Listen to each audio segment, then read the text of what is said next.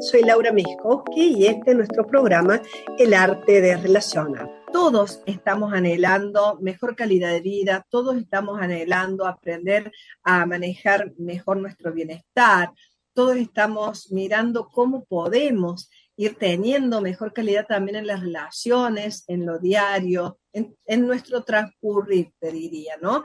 En un mundo que va tan acelerado, que es tan volátil, que hay tanta incertidumbre y que de pronto se hace más visible la necesidad de rescatar valores que tienen que ver con el alma, que tienen que ver con el corazón y que tienen que ver con elegir una manera de vivir. Bueno, a mí me pasa muy seguido, recién le contaba a los chicos, que cuando llegan mis clientes a la consulta o a algún grupo con algún tema, con alguna inquietud, cualquier cosa que aparezca, este, incluso cuando uno quiere cambiar, no necesariamente porque está en crisis, la pregunta es siempre la misma. ¿Cómo hago? Siempre la misma pregunta. ¿Cómo hago? Y por favor, dame una receta rápida, mágica y de menor costo. ¿Te ha pasado sentir eso alguna vez? Que ante situaciones querés que todo sea fat food, comida rápida, que sea ya, ¿cómo hago? ¿Cómo es esto del soltar? ¿Viste que está de moda ahora? Bueno, soltalo. ¿Y qué es soltar? ¿Cómo se hace ese soltar?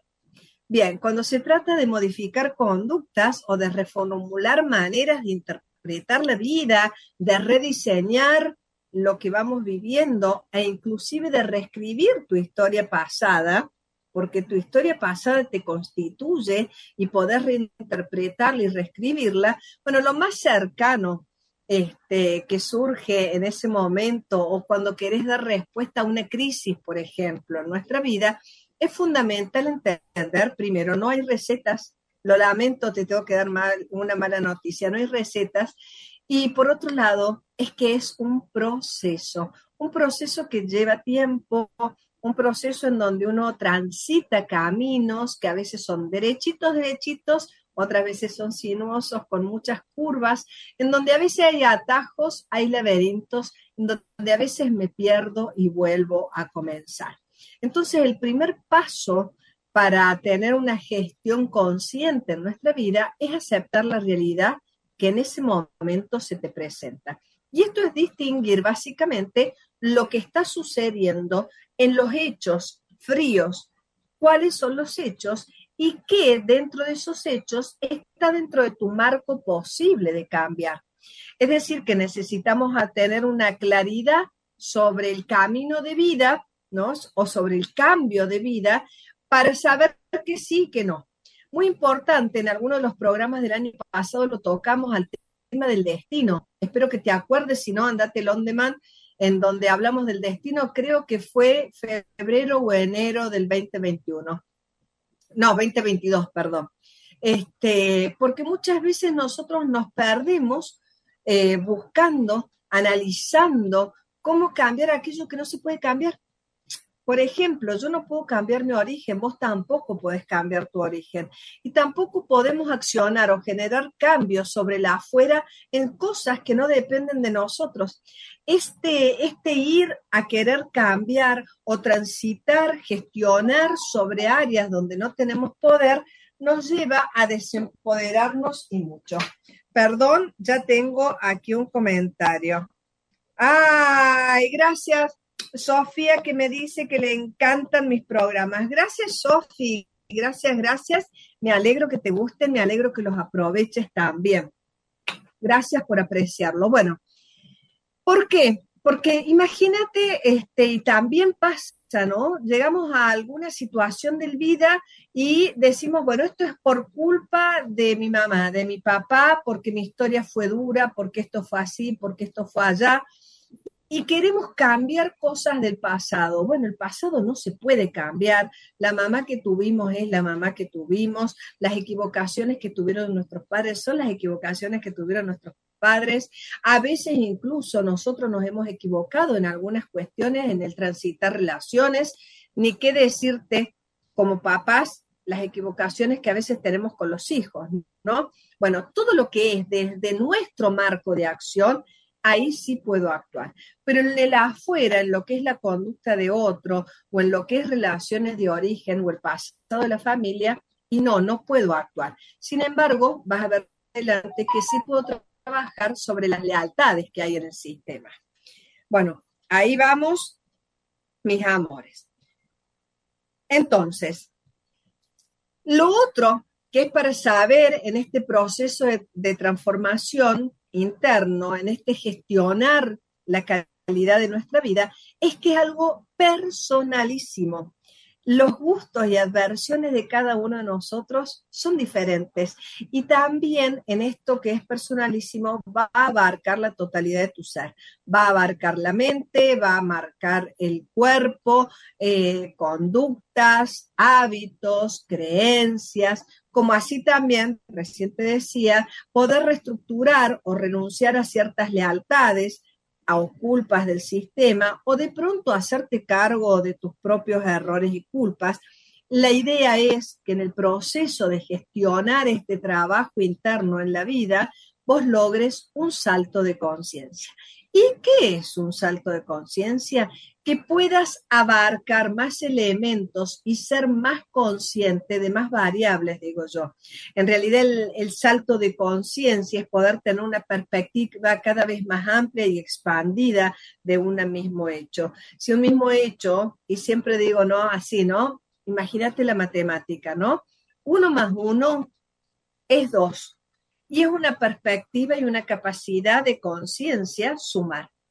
Ahora, yo para hacer uno por dos y multiplicar, se exige un poco más de elaboración y entonces ahí la conciencia es un poquito más amplio.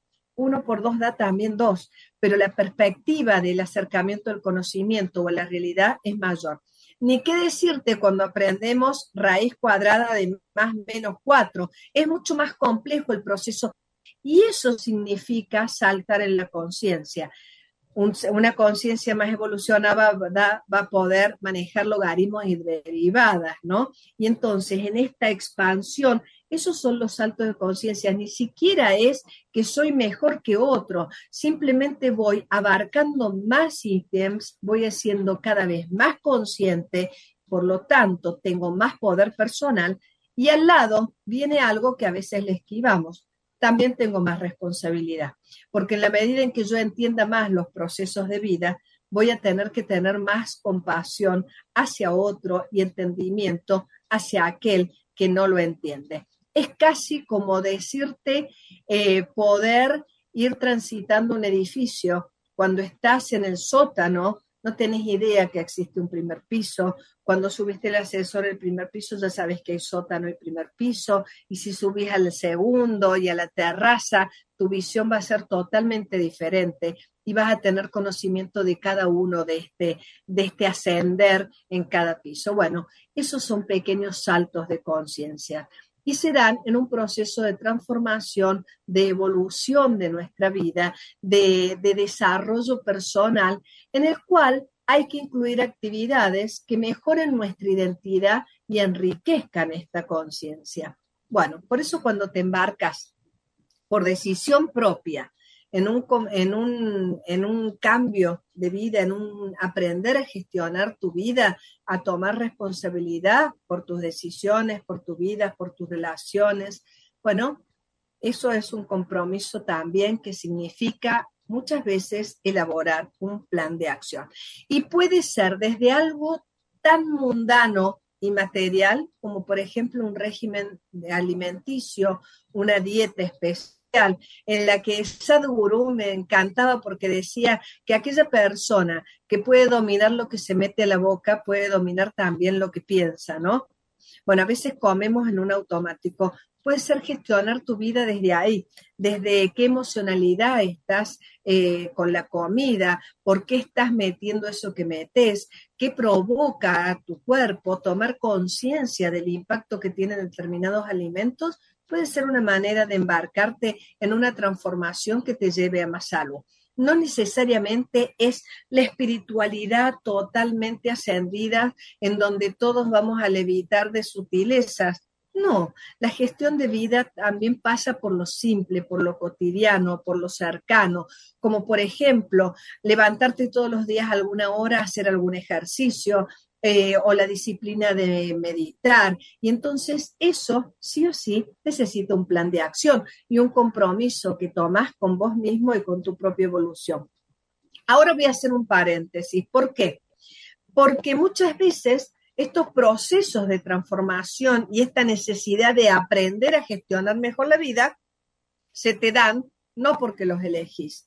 Y los quiero traer porque son reales también, ¿no? Y son eh, cercanos, ¿no? Cuando hay una situación difícil, irrumpe en tu vida una situación difícil. Yo digo, viene la vida y te da una patada en el trasero y te mete a la pileta desde el autoconocimiento, desde la búsqueda de herramientas, desde gestionar recursos, aprender recursos, buscar ayuda. ¿Cuántos procesos de transformación se dan por eso, no? Situaciones vitales como una enfermedad. Yo no haría esto que hago si en algún momento no hubiese tenido una enfermedad.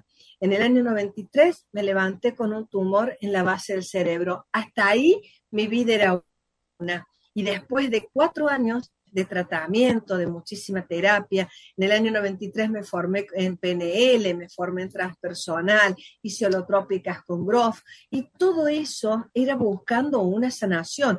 Irrumpió algo en mi vida que me llevó realmente a gestionar mejor la manera en que yo viviese presente, pero también la manera en cómo yo quiero seguir viviendo. Y entonces, en ese momento, adquirí un compromiso cierto de por lo menos morirme de viejita y no de enfermedad. Cuido muchísimo mi salud. Y entonces hay situaciones de enfermedad que irrumpen, la pérdida de un ser querido, la pérdida de un ser amado, o cuando hemos tenido que separarnos, o un accidente, así también hechos hermosos de la vida. Pueden ser dolorosos como los que te nombré, pero pueden ser hermosos, como por ejemplo cuando nace un hijo, ¿no? ¿Cómo te cambia la vida el día que nace un hijo? O cuando te tenés que mudar, o la cantidad de gente que ahora estás tomando la decisión de mudarse de país, de mudarse a otra cultura. Bueno, te das cuenta que la necesidad de gestionar la vida irrumpe o se elige. No importa si es por motus propio o por un empujón de la vida. Es un proceso de transformación que significa pasar por determinados estados y determinadas situaciones que se van a presentar y que son necesarias mirarlas, tenerlas en cuenta. Y a eso quiero ir un poquito más ahora para que podamos desmenuzar qué nos vamos encontrando en este camino. Bueno, veamos si me estás escribiendo. A ver qué me estás escribiendo. Gracias por estas entregas. Me encantó el despacho. Qué lindo, Carola, que te gustó despacho. Yo espero que se hagan un despacho, yo espero que se hagan un despacho y que entren en conexión con otra manera. Bueno, para mí hacer despacho, por ejemplo, es también gestionar mi calidad de vida, porque a través de un despacho doy un simbolismo, una conexión, me vuelvo yo también a reconectar, incluso la idea de convidar gente al despacho, porque una de las cuestiones que te lo voy a nombrar también después, este, para transformarnos o para transitar estos procesos de cambio es estar acompañados. Cuando tenemos un grupo todo se hace más fácil. ¿Viste eso que dicen que la alegría se multiplica y las penas se dividen? Bueno, realmente es así cada vez que nosotros estamos en una situación de crisis y de pronto tenemos un grupo de contención. Bueno, vamos a ver algunas cuestiones que son determinantes para lograr eso que anhelamos, ¿no? Y lo primero es que se hace necesario que vos veas el contexto. Agarra lápiz y papel porque te voy a estar tirando tips. Analizar tu contexto que te rodea. Algo así como ver si para esa transformación que necesitas, necesitas mudar de aire. Te doy un ejemplo en la dieta que hablaba recién si vos estás necesitando hacer una dieta en donde necesites bajar el azúcar y los hidratos de carbono, tendrás que mudar de aire tu heladera, tendrás que ver qué alimentos pones, verás cada vez que entras al supermercado de llevar determinadas situaciones. en mi caso, hace tiempo que no entro en un supermercado nada más que para lo de limpieza, porque compro verdulería y carnicería. Es muy poco, no consumo casi nada de pan y entonces no son cosas que habitualmente están. Y eso hace que se mude el aire, porque si yo tengo que hacer un compromiso de dieta, por ejemplo, porque quiero bajar de peso y no mudo de aire en la heladera, y bueno, posiblemente ahí no pueda estar en un ambiente propicio. Ni qué decirte si quieres salir de una adicción, ¿no? Y te seguís juntando con la misma gente con la que compartís la toma de la droga. Bueno, es fundamental que no te juntes más con eso. O relaciones violentas, ¿no? Las relaciones violentas es necesario tomar distancia, es fundamental, es lo primero. Después comenzás a ver qué de vos se proyecta en la relación, qué de vos necesitas cambiar, si hay una dependencia emocional, trabajarás con la historia de tu mamá, tu papá o lo que sea. Pero en primera instancia, en una relación de violencia, lo primero es tomar aire y trabajar después internamente en aquello que te lleva o a drogarte o a comer de más o a entablar relaciones tóxicas. Entonces, fundamental, Mira el ambiente necesario y lo que te rodea para esa transformación. Ahora, a la hora de, de, relacionarte con ese proceso de transformación, no es raro que surjan malestares y eso lo tenés que saber porque se presentan opciones muchas veces contrarias a nuestras creencias, ¿no? Y entonces eh, vamos a tratar de justificar, vamos a tratar de no realizar los cambios, vamos a pensar que quizá no es adecuado el camino que hemos tomado, vamos a justificar incluso conductas que no son piolas, que son aquellas que necesitamos cambiar, que son las que van en contra del resultado que queremos o la salud que queremos, pero nos va a ser difícil cambiar esos hábitos, estas creencias y estas conductas por más adecuadas. Y bueno, si nosotros sabemos que va a aparecer esto, podemos tomar a tiempo alguna, algún sesgo negativo. Esta justificación, básicamente y en general, termina llegando a un autoengaño. ¿no? Contame si alguna vez te autoengañaste, alguna vez te mentiste, bueno, yo más de una vez, ¿no? Eh, y necesitaba por ahí, necesitaba alguna, algún tiempo de mentira eh, o de autoengaño hasta que logré o logramos poder ser coherentes. ¿Qué es la coherencia? Bueno, la coherencia es lo que a veces los otros ven. La coherencia es que el otro ve que lo que pensás, decís, tiene una, una sintonía con lo que actúas. Tiene que ver con la integridad que vos también desarrollas, ¿no? Que aquello que sentís, pensás y actuás puede estar igual. El tema es que a veces no sentimos o no sabemos ni siquiera lo que sentimos. Y entonces desarrollamos mecanismos que no son difíciles de romper. Entonces hay que tener en cuenta muchas veces que se hace necesario un acompañamiento. Este es un tercer punto. Si necesitas ayuda, búscala. Necesitas ayuda en un grupo de terapia, en un auxiliar que te dé una mano para cambiar la narrativa de tu historia, así como también aportarte cambios de percepción. Busca si necesitas ayuda. Otro tema importante a saber es que las cosas suceden dentro nuestro. Y es esencial conscientemente cultivar este punto. Poder distinguir, anota, poder distinguir qué es lo que sucede en este momento, qué es mío y qué no. ¿Cuántas veces te estás haciendo cargo de lo que no es tuyo? ¿Y cuántas veces estás evitando hacerte cargo de lo que sí te corresponde? Bueno, tiene que ver con la inteligencia emocional tiene que ver con aprender a gestionar mejor lo que sentimos y es parte del proceso de relacionarme primero mejor conmigo mismo, ¿no? Y entonces, eh, ¿qué desconexión tengo interna? A veces es grande la desconexión que tenga, ni siquiera puedo saber qué siento. ¿Te ha pasado alguna vez no saber bien qué sentís? ¿No? Imagínate que a veces en algunas familias no nos ayudan a poder expresar tampoco los sentimientos o las emociones. Entonces, nosotros tenemos que hacer un trabajo ahí de aprender a estar con nosotros mismos, de reconectarnos con nuestras necesidades, de ver cuán identificados estamos con lo que se cree de nosotros. A veces estamos identificados con imágenes. Mira, ayer hablaba con uno de mis hijos en un ratito y él me decía, vos sabes más, no puedo salir de mi autoexigencia, ¿no?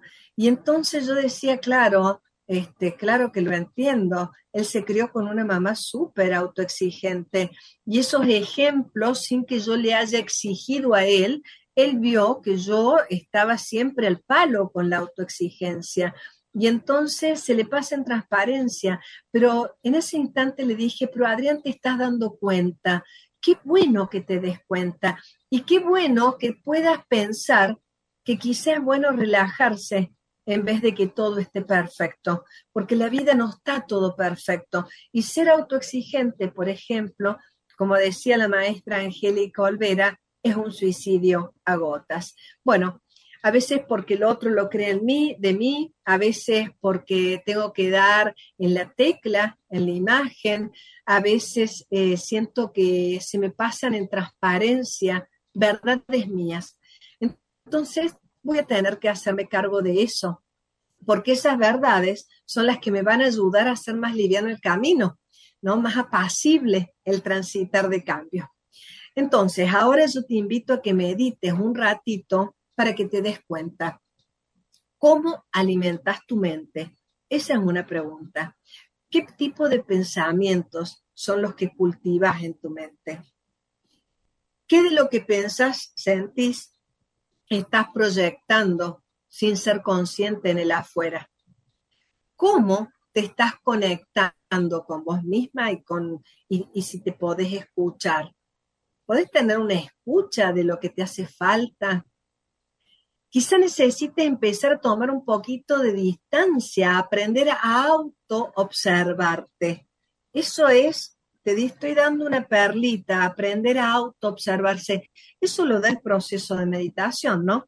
En la medida en que yo me voy auto-observando, aparece esta posibilidad de relacionarme mejor conmigo, de saber qué siento, de permitirme espacios de exploración sin importar lo que está pasando, ¿no? Yo puedo entrar en una conexión profunda con mi propia necesidad, con mi manera peculiar de interpretar la vida y también desde ahí lograr cierta estabilidad. Bueno, la buena relación conmigo mismo, con mi buena gestión de vida, requiere de un aprendizaje. Requiere de un aprendizaje que es constante, que es continuo y que pasa por nuestro interior. Bueno, ir recorriendo estos caminos que nos llevan al centro y al equilibrio y al proceso de individuación, Jung lo llamaba proceso de individuación, es el resultado de un muy buen proceso interno con vos. Todo el potencial está absolutamente disponible para cualquier persona, siempre y cuando salgamos de los espacios en donde nosotros no tenemos poder. De esto ya en algún momento te hablé, ¿no? Siempre te lo he dicho. ¿Está dentro de tu poder esto? Bueno, esto es algo que yo aprendí con el maestro Juan Núñez del Prado. Y te voy a dar un ejemplo. Si me invitas a dar una conferencia, una charla sobre Hellinger o sobre Osho, este, para 100 personas, bueno, yo te digo, sí, puedo. Para mí, sí, puedo dar la charla de Hellinger, pero las meditaciones de hoyo voy a necesitar asistentes. Y si me decís, no, Laura, la tenés que dar en ruso, bueno, yo te voy a decir, no puedo, no está dentro de mi poder. Definir el espacio de lo que está dentro de tu poder, las acciones que está dentro de lo que podés o no podés, es fundamental. Ese es otro punto a tener en cuenta y se entrelaza con el tema del destino que te dije antes, con el afuera en el cual no tenemos poder, pero que ahora también tiene que ver con que seas consciente de tus capacidades y tus límites. Fíjate qué importante cuáles son tus límites y cuáles son tus capacidades. A veces estamos totalmente enfocados en lo que no podemos y se nos pasa, está en la sombra toda, toda la cantidad de capacidades que sí podemos, talentos que también muchas veces son heredados. Y que no estamos siendo leales a esos, a estos regalos que hemos tenido o a estos dones que la vida nos dio. Saber tu límite es fundamental en el proceso de transformación. Bueno, ahora, también hay situaciones que se van a dar tarde o temprano en este proceso a medida que maduras, lo elijas conscientemente o no. Sea irrupción en tu vida o lo veas de forma este, elegida. En algún momento vas a experimentar algo que se llama resistencia. Y la resistencia tiene varias acepciones, ¿no? Eh, imagínate que tenés una fuente de luz o una fuente de energía y tenés del otro lado una bombita. Y esta fuente de energía es muy grande. Si pasa directo a la bombita, la va a reventar, la bombita de luz, ¿no? Entonces la resistencia es como un cable que sale de la fuente de energía, hace unos vericuetos arriba en donde va graduando y bajando el voltaje hasta que llega la lamparita y no la rompe. Bueno, en nuestros procesos personales, la, resistencia nos ayuda para poder digerir ese proceso. Y tiene mucho que ver con, con que no te resistas a tu resistencia, sino que puedas transitarla observando y diciendo, ah, mira, me estoy resistiendo a esto, o lo estoy negando, o lo estoy simplemente procrastinando o lo estoy eh, descalificando o no lo estoy asumiendo, ¿no? A veces digo esto es mucho para mí. Cuando yo digo esto es mucho para mí, es una manifestación de poder personal maravillosa que me va a permitir recalcular mis tiempos, mis posibilidades y mis propios cambios. Pero en general con la resistencia nosotros no decimos esto es mucho para mí. ¿Qué hacemos? Lo evitamos, lo solayamos, lo justificamos y mil veces evitamos el contacto con nosotros mismos, ¿no? Y entonces la humildad para reconocer esto es mucho para mí hace que yo pueda transitar esto que todos vamos a transitar que se llama resistencia vamos a tener una resistencia a cambiar nuestras creencias, vamos a tener una resistencia a cambiar nuestros hábitos, a cambiar nuestras actitudes. Muchas veces vamos a rechazar lo que nos dice la gente que nos apoya a esa transformación. Y no es un boicot así eh, livianito, no, es algo muy profundo que todos tenemos que saber que va a surgir en algún momento. Son de diferentes naturalezas las resistencias, van a depender de la estructura de nuestra personalidad, de la defensa que cada uno tengamos. Tenemos que saber que son inconscientes, que van a surgir de forma automática, que muchas veces son como una protección a la angustia que supone tomar conciencia de, nuestros conflictos, de nuestras creencias, de nuestros pensamientos limitantes o de nuestros deseos que nosotros consideramos inaceptables y avergonzantes. Bueno, todo eso se va a dar dentro de este proceso y es importante saber en algún momento yo voy a pasar por ahí, en algún momento va a surgir que voy a descubrir y sentir que hay vivencias que pueden doler y que las voy a tratar de evitar. Eso también tenemos que saber que se va a dar resistirse al cambio tiene mucho que ver con eso, con las creencias, con las creencias que yo tengo de mí mismo o con las creencias del mundo en general. Eh, entonces, vamos a ir eh, como sintetizando. La transformación personal requiere de autorreflexión, requiere de desarrollar autoconciencia, requiere de marcarse objetivos claros y realistas. Eh, requiere de emplear tiempo, energía, compromiso y necesita voluntad. ¡Wow! Todo eso, sí, todo eso. Por eso cuando llegas a mi consulta y me pedís una receta, yo digo, wow, es imposible, porque es un camino de vida. Nuestra vida es evolución, es proceso de cambio. Y entonces, eh, es una gran posibilidad, ¿no? Eh, eso también te quiero contar. que es una gran, gran, gran, gran posibilidad. ¿Sabes qué es el último requisito que tengo para contarte? Requisito fundamental y lo dejé para el final a propósito. Hay un requisito fundamental y es que te ames. Es que realmente te quieras y mucho. Porque para no reaccionar mal contra estos patrones con que afrontas las cosas, para poder reconstruir nuevamente una identidad, necesitas apachucharte, necesitas ser compasivo con vos, de pronto vas a sentir que hay situaciones de dolor, pero aparte a veces vas a sentir que hay situaciones avergonzantes al relacionarte con vos mismo. Tenés que tener una nueva visión, autoconfianza y realmente supone una gran recompensa cambiar. Este, ¿Cómo ser amoroso con nosotros mismos? Viste que no es algo que se nos enseña. Nadie nos dijo, tenés que amarte mucho. Nadie por ahí dice, somos valiosos.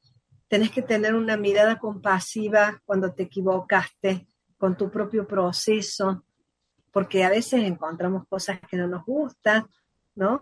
Necesitamos un amor hacia nosotros mismos que lamentablemente en la sociedad en que vivimos nadie nos enseña cómo amarnos plena y compasivamente.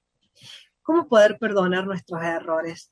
Cómo poder estar presentes en transparencia sin tantas defensas del ego, de esa imagen que algún día nos sirvió para sobrevivir allá lejos, pero que ahora nos ata, nos complica, nos aprisiona y nos malogran muchas relaciones. Bueno, te dije recién que era importante tener un grupo afín para compartir el proceso. Eso es muy recomendable. Juntate con gente que tenga la misma intención que vos. Hay muchísimos, muchísimos grupos en este momento. Son un gran soporte porque es increíble. El otro te va a prestar la mirada amorosa que a veces vos no tenés de vos mismo, ¿no? Y en este camino a transitar, eh, nos retardamos a veces, encontramos atajos, encontramos curvas, subidas, pero realmente, realmente en este desafío, yo te puedo asegurar que vale la pena andar. En mi vida ha sido maravilloso hacerlo y lo sigo transitando día a día. Nuevos desafíos, nuevas comprensiones, nuevos aprendizajes y encarando en mi interior de la mejor manera, te digo, de la manera más creativa que puedo, lo que estoy transitando. Y te voy a contar un secreto para cerrar. Yo no abandono mi rutina diaria, no abandono la meditación diaria, los ejercicios neurovegetativos que alguna vez te voy a enseñar a hacer con los ojos, mi clase de estiramiento y de yoga antes de acostarme, te lo pongo en mi celular, hago mi rutina, eh, me ayuda a ese observador necesario para ir dando pequeños pasos y para ir sintiendo la conexión con algo más grande. Y el otro secreto es que antes de tomar decisiones siempre tengo la misma pregunta. ¿Esto me traerá paz? Si es así, aunque yo me resista, voy a ir por ese camino. Y muchas veces ha sido grande, grande los descubrimientos. Creo que estoy a tiempo, no sé si me están escribiendo o no, chiquis. Estamos a 40 minutos, quiero ver si tenemos más mensajes. Eh, últimamente choco mucho con mi novio, discutimos, nos saca energía, estoy segura que nos queremos, pero es agotador. Ay, mi querida Natalia, ¿sabes qué? Hellinger era dramático en esto porque decía que el amor no era suficiente y que hacía falta un orden. Lo que suele suceder es que las parejas son, primero, relación elegida. Segundo, venimos de diferentes tribus. Tercero, somos totalmente diferentes hombres y mujeres, gracias a Dios. Tenemos que encontrar ese equilibrio de tener una igualdad de rango en esa diferencia, porque miramos diferentes las cosas.